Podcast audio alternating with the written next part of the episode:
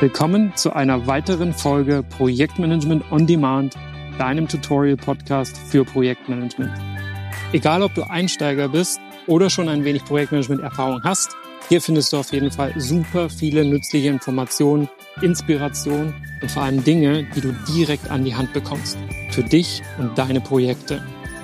Hier erfährst du Folge für Folge, Thema für Thema, worauf es im Projekt ankommt, wie Projektmanagement richtig Spaß machen kann und wie du andere in deinem Team dafür begeisterst. Mein Name ist Chris Schiebel. Ich habe mittlerweile über 15 Jahre Projektmanagement-Erfahrung in den verschiedensten Branchen und auf zwei Kontinenten sammeln dürfen und bin mittlerweile als Trainer, Coach und auch Berater im Bereich Projektmanagement unterwegs. Dabei unterstütze ich Unternehmen, genau wie Einzelpersonen, wie sie bessere und vor allem zeitgemäße Wege finden, erfolgreich Projekte zu managen. Und nun wünsche ich dir ganz viel Spaß. Los geht's. In Folge 9 habe ich ganz provokativ postuliert, There is no glory in preparation. Es mag also vielleicht sein, dass kein Glanz und keine Glorie in der Vorbereitung stecken, doch genau der Part ist es, der dich nachts besser schlafen lassen wird.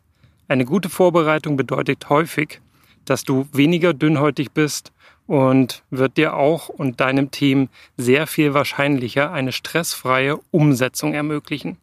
Genau deshalb schauen wir uns beide jetzt auch, wie besprochen, die in der Folge 9 erwähnten sieben Schritte zur sauberen Planung genauer an. Podcast-Folge für Podcast-Folge. Diese hier heute wird sich um Schritt 1, die Risikoanalyse und Risikobewertung drehen. Wir beantworten heute also die Fragen, wie identifizierst du Risiken, wie analysierst und bewertest du sie und welche vier Risikostrategien gibt es, die du je nach Art und Bewertung des Risikos anwenden kannst. Denn so viel vorweg, es gibt immer, wirklich immer genau vier Möglichkeiten, mit egal welcher Situation umzugehen. Das kommt nicht von mir, das kommt auch nicht aus dem Projektmanagement, sondern aus der Psychologie. Fritz Riemann, ein Mitte des 20. Jahrhunderts wirkender deutscher Psychoanalytiker, Psychologe und Therapeut, hat dies in seinem Buch Die Grundformen der Angst beschrieben. Heute gehört dieses Buch zu den Grundlagenwerken der Psychologie. Ich verlinke den Buchtipp einfach hier in den Show Notes, denn in meinen Augen ist das das Buch, das jeder in seinem Leben gelesen haben sollte, sofern du daran interessiert bist, deine Persönlichkeit weiterzuentwickeln. Was hat das nun alles mit Risiken in deinem Projekt zu tun? Das erschließen wir uns jetzt gemeinsam. Schnapp dir also wieder, wie gewohnt, Zettel und Stift, denn es geht gleich ran an den Speck. Erinnern wir uns, wo du jetzt in deinem Projekt stehst. Dem roten Faden hier im Podcast folgend hast du deine Arbeitspakete aus dem Projektstrukturplan so genau wie möglich beschrieben. Konkret meine ich damit, das Ergebnis, wenn nötig einzelne Arbeitsschritte, Schnittstellen zu anderen Arbeitspaketen, also Vorgänger-Nachfolger-Beziehungen, benötigte Ressourcen und Kompetenzen, also Fähigkeiten und Know-how, derer es bedarf, und etwaige Annahmen und relevante Rahmenbedingungen, sogenannte Prämissen. Das Ziel, das du und dein Team damit verfolgen, ist eine möglichst genaue Schätzung des Aufwands vornehmen zu können des Aufwands und der Dauer, um das dann auf der Zeitleiste eintragen zu können und zu überlegen, wer daran konkret arbeiten soll. Was du bestimmt kennst und in solchen Gesprächen rund um Aufwand und Prämissen unausweichlich kommt, sind die Worte Ja, aber. Oder in der Langform Ja, aber was, wenn dies und das eintritt. Solche Sätze beginnen auch gerne mal mit Nehmen wir mal an, dass und zack bist du mitten in den Risiken. Was wäre, wenn ist ein ganz normaler Reflex und im Prinzip ein super Zeichen, nämlich dass mitgedacht wird. Mehr sogar, dass vorausgedacht wird, dass bereits gemachte Erfahrungen einfließen, dass Parallelen zu ähnlichen Projekten gezogen werden, dass sich das Team mit der Materie beschäftigt. Und genau das willst du dir zu Nutzen machen, um deine Risikoanalyse vorzunehmen. Wie gehst du also vor? Die Reihenfolge ist immer gleich. Schritt 1, identifizieren. Da bist du ja dank der losgetretenen Diskussion schon mittendrin. Schritt 2, bewerten. Schritt 3, analysieren. Schritt 4, Risikostrategien ableiten, also wie ihr mit dem Risiko umgehen wollt. Und Schritt 5, Aktivitäten zum Mitigieren des Risikos ableiten. Stopp. Was? Mitigieren? Genau das ist der Kardinalfehler Nummer eins im Umgang mit Risiken. Sobald jemand etwas von Risiken in eurem Projekt hört, will er oder sie häufig sofort wissen, wie ihr es denkt zu bekämpfen, was ihr also gedenkt dagegen zu tun. Ich sage an der Stelle mal ganz provokativ, deine Antwort kann durchaus lauten, nichts. Wir machen da rein gar nichts. Okay, so losgelöst ist das ganz sicher nicht populär und so machst du dich garantiert auch nicht beliebt. Wie komme ich also da drauf? In spätestens zehn Minuten weißt du es ganz genau. Um dahin zu kommen, zäumen wir das Pferd aber von vorne auf, gehen also richtig herum an die Sache ran. Wie gesagt, erst identifizieren, dann bewerten, dann analysieren. Und erst dann definieren wir, wie du damit umgehst, ob und was du damit machst. Das Identifizieren der Risiken ist leicht erklärt. Du kennst sicher verschiedenste Formen des Brainstorming, also das Sammeln genau der Dinge, die schon in den Köpfen deines Teams und deiner Stakeholder sind. Meine Empfehlung ist, bei allem Teamgedanken, gib jedem, jeder in deinem Team etwas Zeit, sich selbst Gedanken zu machen, in ihrem, seinem eigenen Tempo. Haben sich alle individuell die Risiken notiert, die sie im Projekt sehen, geht ihr dann gemeinsam ins Plenum. Dort tragt ihr alle Beiträge zusammen, stellt sie vor, diskutiert und schaut, ob ihr gemeinsam noch auf weitere Risiken kommt. Damit wäre die Identifikation vorerst abgeschlossen. Vorerst, weil natürlich im Laufe des Projektes immer neue Risiken sichtbar werden können. Mit denen geht ihr dann genauso vor, wie wir es hier beide durchgehen. An der Stelle kannst du gerne auf Pause drücken und mal runterschreiben, was dir für dein Projekt so alles für Risiken einfallen. Wahrscheinlich brauchst du dafür nicht mehr als drei Minuten. In der Zeit solltest du sicher fünf bis zehn Stück gesammelt haben. Schritt zwei ist dann die Bewertung. Und hier habe ich dir wieder ein Modell, genau genommen eine Matrix mitgebracht, die Risikomatrix. Zeichne doch bitte wieder eine x- und eine y-Achse, die sich im Nullpunkt treffen. An die x-Achse schreibst du Auswirkung oder gerne auch auf Englisch Impact. Im Falle des Risikos meint das die Höhe des Schadens.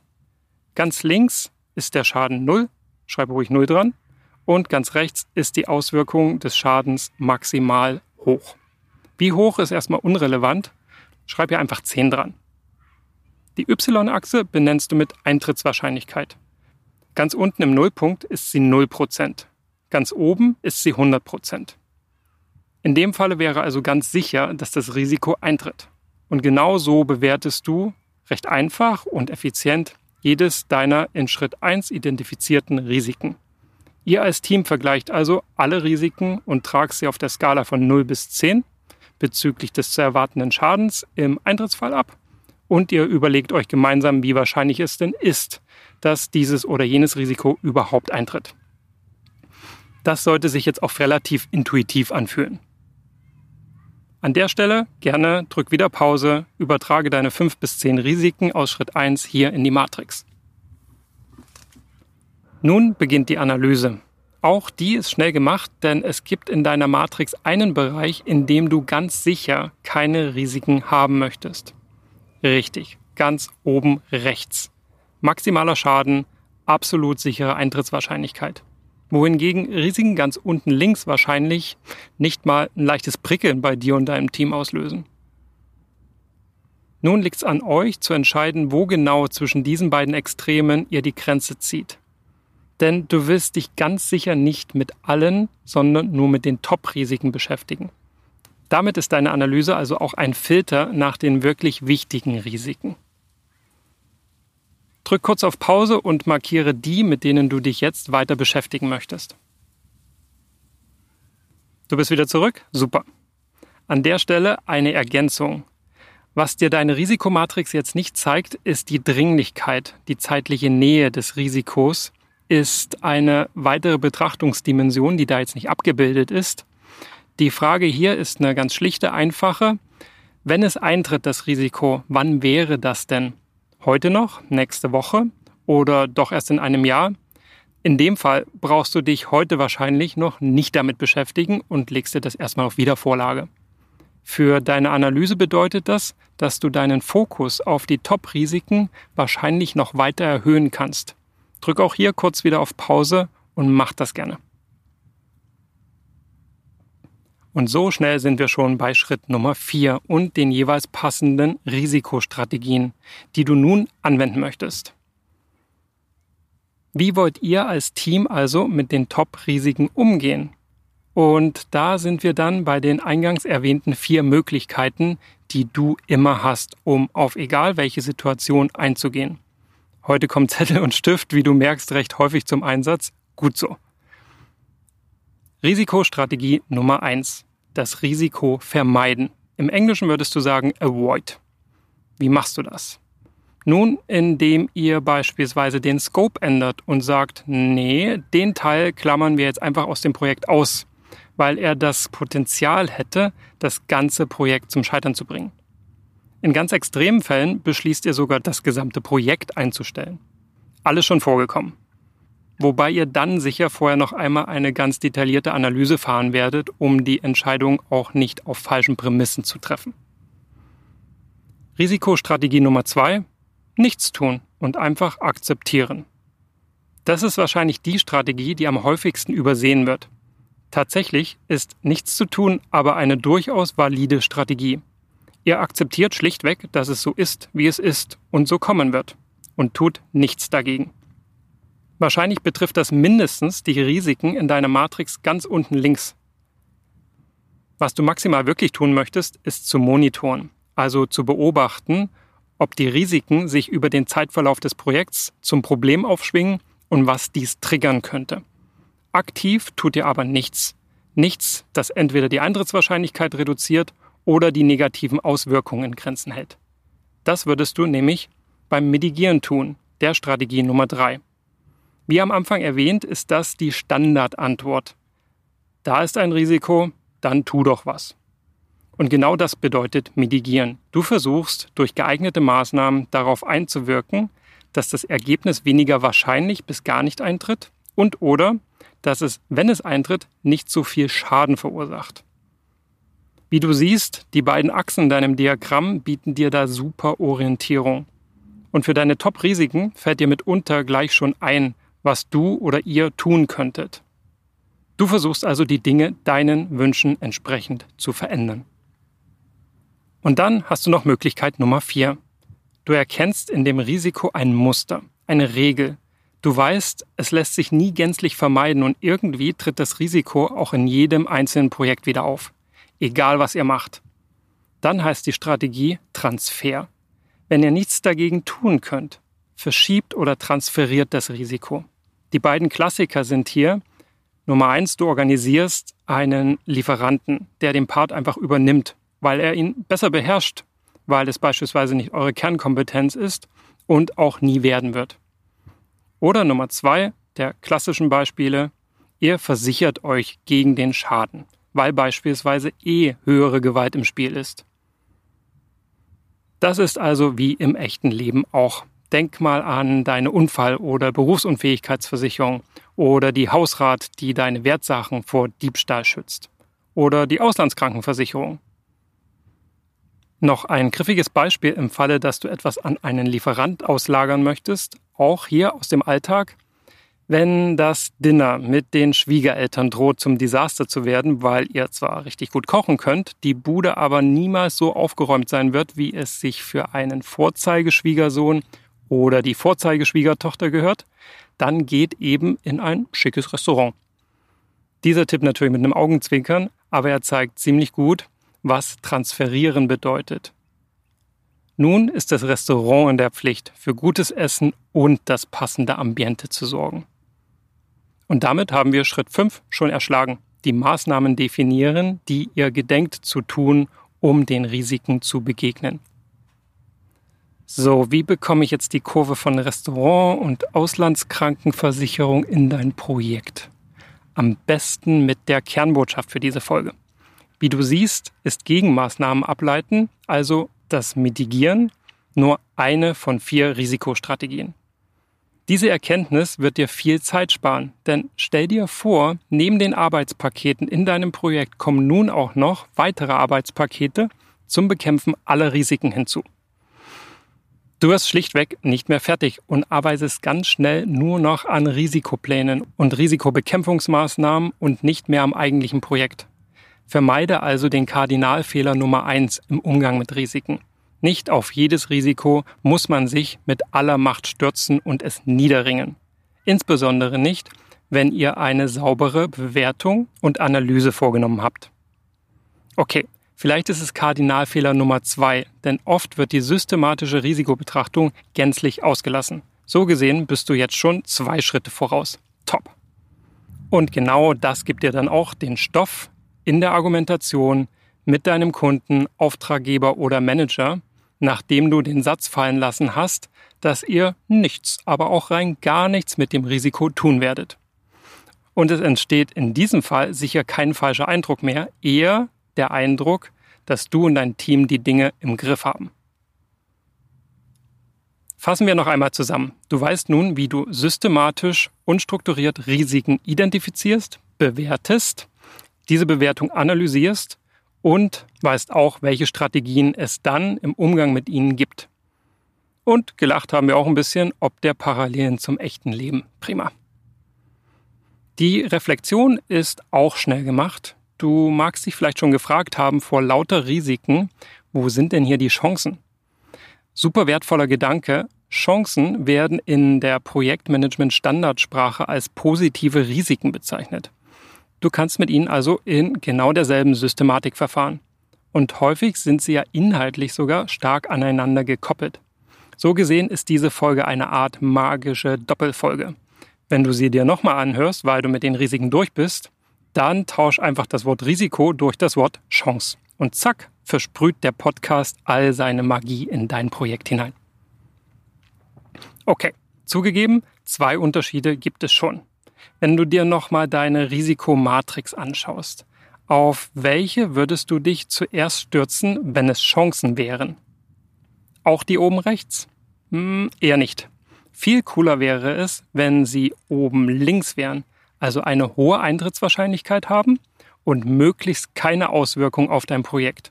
Quick Wins, Low-Hanging Fruits, nennt es wie ihr wollt. Auf jeden Fall sind sie sehr attraktiv im Vergleich zu denen, die viele Auswirkungen mit sich bringen. Der zweite Unterschied ist, wie du die Risikostrategien, in dem Fall Chancenstrategien, benennen möchtest. Aus Transfer wird Share, also teilen, damit auch andere davon profitieren. Aus Mitigieren wird Enhance, also verstärken, um den Nutzen zu maximieren. Accept bleibt akzeptieren und aus Avoid wird Exploit, also ausschöpfen, solange es geht. Wo du das alles ablegst, magst du jetzt noch fragen. Ganz ehrlich, in den meisten Fällen genügt eine einfache Excel. So erfährst du beispielsweise in Folge 11, wie du deine Risikoanalyse mit in den Terminplan integrieren kannst. Was auch gut funktioniert, wenn du und dein Team an einem Ort zusammenarbeiten, das sind Visual Boards. Letzter Punkt zum Reflektieren. Wie weißt du nun, ob dein Board oder deine Liste vollständig ist? Die Wahrheit ist, Sie wird es wohl nie sein. Es können immer unvorhergesehene Dinge passieren. Und manche Dinge lassen sich auch sehr schwer erkennen oder messen oder schleichen sich ein und werden erst über den Zeitverlauf wahrnehmbar. Und deshalb wirst du und dein Team diese Identifikation, Bewertung, Analyse in regelmäßigen Abständen wiederholen. Der Schlüssel zum Erfolg einer hochwertigen Risikoanalyse ist ganz sicher die Stetigkeit und ein diverses crossfunktionales Team. Auch hier siehst du wieder, wie wichtig es ist, dein Team und wichtige Stakeholder eng einzubeziehen. Wenn du Folge 5 dazu noch nicht gehört hast, die passt super dazu. In der nun anschließenden Folge wird es um den Netzplan gehen, also Abhängigkeiten zwischen den Arbeitspaketen, die wir nun inklusive der Risiken vollständig beschrieben haben. Und natürlich darf da der berühmte kritische Pfad nicht fehlen. Das wird also wieder super spannend. Bis dahin will ich dich noch auf ein neues Webinar-Format hinweisen, das ich dir in den Show Notes verlinkt habe. Es heißt Entfesselungskunst für Projektmanager, Managerinnen und beschäftigt sich mit den sieben plus ein Dingen, die dir in der Regel den Weg versperren zum erfolgreichen Projekt und den Unterschied zwischen Erfolg und Scheitern im Projekt. Das darfst du ganz sicher nicht verpassen. Start ist Mitte August. Es wird mehrere Termine geben, sodass sicher einer davon passt. Und über den Link in den Show Notes kannst du dich schon jetzt vorab anmelden. Dann erhältst du die Termine als erstes, kannst wählen und hast deinen Platz sicher. Das Webinar wird dann online stattfinden und live und ist auch für dich kostenlos. Melde dich also jetzt gleich an und in der Zwischenzeit gutes Gelingen mit deinen Risiken und Chancen im Projekt und auf zur Brillanz.